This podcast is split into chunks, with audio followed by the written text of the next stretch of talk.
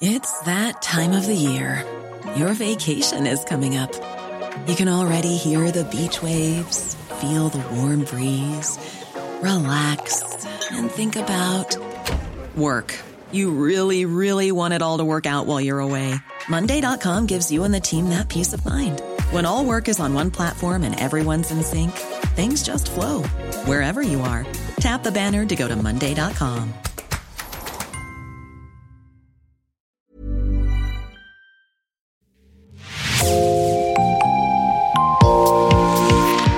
Bonjour et bienvenue dans Podcasting, l'actu dans la poche, le podcast quotidien d'actualité du Grand Sud-Ouest. Chaque jour, suivez-nous à la découverte de l'information régionale avec les journalistes et chroniqueurs du territoire. Je m'appelle Jean Berthelot de Lagleté et l'épisode du jour vous est présenté par Juliette Chénion de l'équipe Podcasting. Aujourd'hui dans Podcasting, nous revenons sur un train qui peine à arriver à l'heure. Notre média partenaire Aki l'explique dans un article en ligne. Le titre Le pari de la ligne Bordeaux-Lyon se complique pour Railcop. C'est vous qui l'avez écrit, Solène Méric, bonjour. Bonjour. Vous êtes journaliste à la rédaction d'Aki et vous revenez donc sur ce projet de ligne de train entre Bordeaux et Lyon. Revenons sur l'histoire de ce projet. La coopérative Railcop prévoit depuis deux ans de relancer la ligne ferroviaire entre Bordeaux et Lyon. L'idée est de remettre sur les rails l'ancienne ligne intercité, c'est ça? C'est exactement ça. Il faut dire que le concept même en fait de, Railcop, c'est de rouvrir des lignes de train, euh, on va dire plutôt classiques et longues, et qui ont la particularité de traverser la France euh, d'est en ouest et vice versa, c'est-à-dire de ne pas passer par Paris, ce qui est maintenant euh, assez rare dans le système ferroviaire français qui est très très centralisé. Donc effectivement, la première ligne que Railcop espère ouvrir, ou plutôt rouvrir, c'est la Bordeaux-Lyon qui passe donc par Bordeaux. Et ensuite Libourne, Périgueux, Limoges, Guéret, Montluçon, euh, Ghana, Saint-Germain-des-Fossés, Roanne et enfin Lyon. Il faut expliquer aussi le statut choisi par Railcop, c'est compris dans leur nom. Railcop est une coopérative. Oui, c'est même très précisément une société coopérative d'intérêt collectif. Euh, en fait, c'est une notion, cette notion d'intérêt collectif est, est euh, important parce que c'est bien en partant de cet objectif collectif qu'on comprend le choix du statut coopératif. Et les objectifs collectifs, c'est donc, comme je disais tout à l'heure, de desservir des territoires délaissés. Et le deuxième objectif, euh, c'est de mettre en valeur le transport ferroviaire, qui est euh, un transport propre. En fait, c'est leur, leur ligne de leur argument en quelque sorte. Donc, avec ces missions d'intérêt général, euh, on crée une coopérative parce que c'est une manière d'allier le fond et la forme en quelque sorte.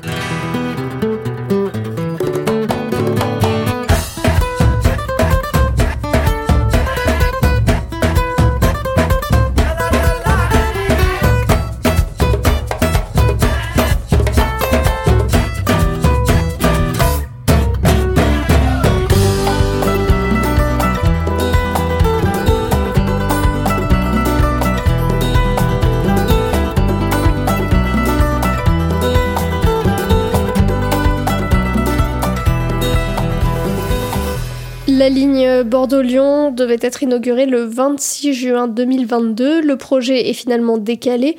Le principal obstacle, c'est quoi? C'est le financement? Oui, c'est le financement. Et concernant les reports, il y en a même eu deux. Il y a eu le 26 juin qui a été décalé euh, à décembre 2022. Et de nouveau là, en mars, euh, un nouveau report a, été annoncé, et cette fois sans date précise. Parce qu'effectivement, le principal euh, écueil, c'est le financement qui est euh, difficile à boucler pour Railcop. Il faut savoir que l'enveloppe globale du projet, c'est quelque chose d'important, c'est 30 millions d'euros, donc 15 millions d'euros qui sont euh, uniquement dédiés à l'achat et à la rénovation du, matériel. Sur euh, cette somme, ils ont réussi à lever 7 millions auprès de l'ensemble des, des, sociétaires de la coopérative. Il y a quand même 12 000 sociétaires, ça peut être des personnes privées ou des personnes publiques. Or, sur ces 30 millions d'euros, en plus, la moitié du projet euh, minimum doit être financé en fonds propres. Donc, euh, il faut encore vraiment qu'ils arrivent à récupérer, entre guillemets, encore 7 ou 8 millions d'euros. Et sur la partie qui n'est pas en fonds propres, c'est-à-dire en fait euh, sur des prêts, des emprunts plutôt euh, faits auprès des banques, c'est-à-dire 15 millions d'euros, si vous suivez toujours, euh, ils ont beaucoup de mal à convaincre ces banques de les, de les soutenir parce qu'en fait c'est la toute première fois qu'un acteur privé va se lancer sur ce service voyageur en fait. Et donc les banques n'ont aucune idée du, du risque qu'elles prennent et donc elles ont peur de pas pouvoir y retrouver leur petit quoi. Donc il y a beaucoup de difficultés pour convaincre les banques de les, de les accompagner, ce qui est un souci pour le financement financement général et global. Oui, c'est ce que vous explique Railcop, c'est que pour les nouveaux acteurs du ferroviaire, l'ouverture à la concurrence n'est pas du tout aisée. Effectivement, c'est compliqué pour, euh, en quelque sorte, euh, tranquilliser les banquiers. Euh, HiCop aimerait qu'il existe un système de garantie qui soit mis en place par les pouvoirs publics, c'est-à-dire soit par les régions qui seront traversées par le train, soit carrément par l'État.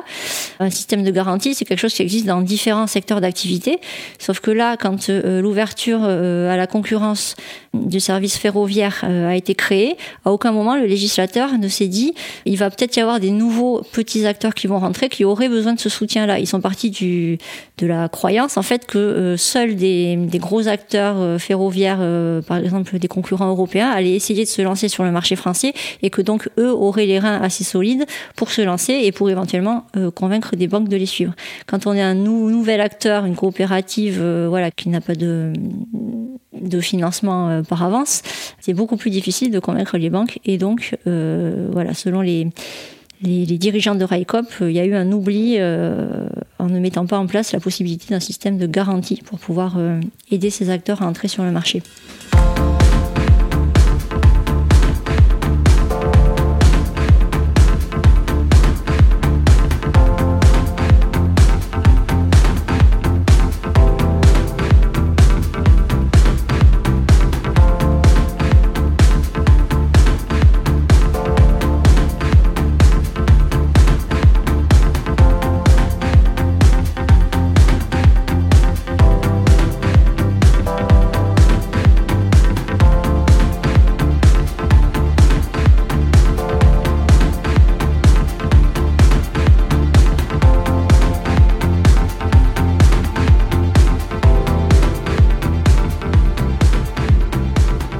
Il y a la question du financement, il y a aussi la question très concrète de l'équipement. Vous relevez dans votre article des difficultés pour Railcop à mettre sur les rails les rames prévues. Oui, en effet.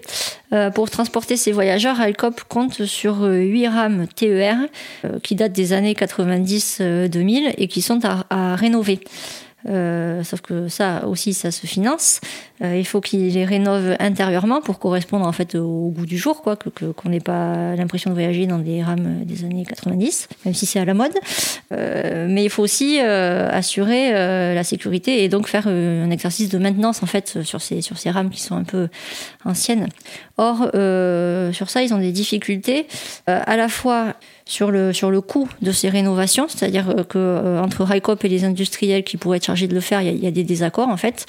Il y a aussi un autre, un autre élément qui, qui, qui est pour le moins embêtant en termes de calendrier, c'est l'incertitude qui règne sur les délais des industriels pour mettre en œuvre et réaliser euh, ces rénovations. Donc ça fait deux éléments. D'abord le prix et ensuite le délai dans lequel ils pourraient le faire. Pour autant, euh, la coopérative Railcop n'a pas abandonné le projet. Quelles sont les solutions qu'elle peut mettre sur la table pour permettre au projet de voir le jour? Ben, D'abord, il y a ce, cette espèce de lobbying, si on peut dire, pour essayer de mettre en place un système de garantie. Ils vont continuer de, de discuter avec euh, les régions, l'État, enfin tous les pouvoirs publics qui, qui, peuvent potentiellement le faire. C'est un premier axe de travail pour eux. Ensuite, ils vont continuer donc à, à lever des fonds auprès des, de leurs sociétaires. Euh, alors visiblement, là, sur les premiers 7 millions, ce sont plutôt des sociétaires euh, individuels qui ont euh, apporté leurs leur fonds. Là, ils vont essayer d'axer les choses sur les, les, sociétaires personnes morales, c'est-à-dire les entreprises et les collectivités locales, soit en élargissant en fait le nombre de sociétaires qui pourra contribuer à amener des fonds, soit à travers une nouvelle formule, enfin nouvelle, c'est une formule juridique qui existait auparavant, mais en tout cas, eux veulent développer le biais des titres participatifs, c'est-à-dire que une société peut investir dans un projet d'un acteur extérieur sans forcément devenir euh, sociétaire de la coopérative. Quoi. Donc euh, c'est un biais qu'ils essaient de, développer aussi. Il y a un troisième axe qui est que euh, travaille aussi auprès de, gros acteurs comme par exemple la Confédération générale des SCOP qui elle a déjà donné son accord pour un accompagnement de 500 000 euros en titre participatif, comme, comme je viens d'expliquer, et d'autres acteurs coopératifs en fait sont, sont euh, contactés pour essayer de, voilà, de développer cette, euh, cette manière d'avoir un peu plus d'argent. Dernier point, il faut savoir que RICOP, euh, au-delà du transport voyageur, euh, travaille aussi sur le fret. Il a, elle a déjà lancé une activité fret qui est petite, mais euh, le but c'est bien de booster cette activité pour aussi, euh, une fois de plus, pouvoir développer la partie voyageur en s'appuyant sur, sur la deuxième activité qu'elle développe.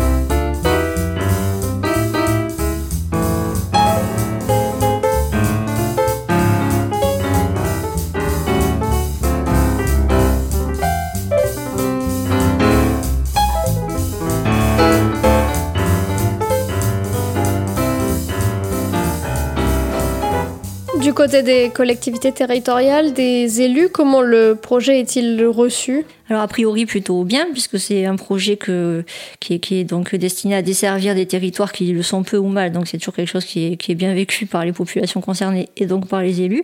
Et d'ailleurs, euh, un certain nombre de collectivités, une trentaine en fait, sont déjà sociétaires de la coopérative.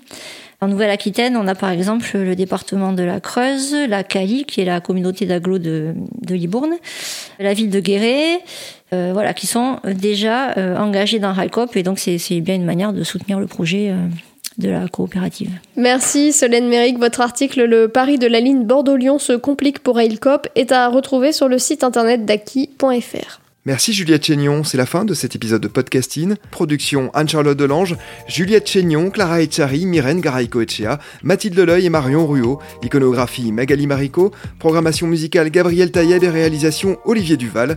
Si vous aimez podcasting, le podcast quotidien d'actualité du Grand Sud-Ouest, n'hésitez pas à vous abonner, à liker et à partager nos publications. Retrouvez-nous chaque jour à 16h30 sur notre site et sur nos réseaux sociaux, ainsi que sur ceux des médias indépendants de la région qui sont nos partenaires.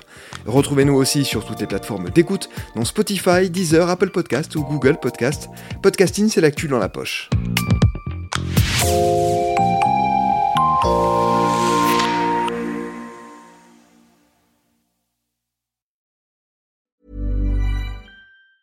Want truly hydrated skin? Medocia's Body Care Breakthrough Hyaluronic Body Serum. It's clinically proven to increase hydration by 161%. It's lightweight, fast absorbing, and delivers 24 hours of hydration for silky smooth skin without any sticky afterfeel.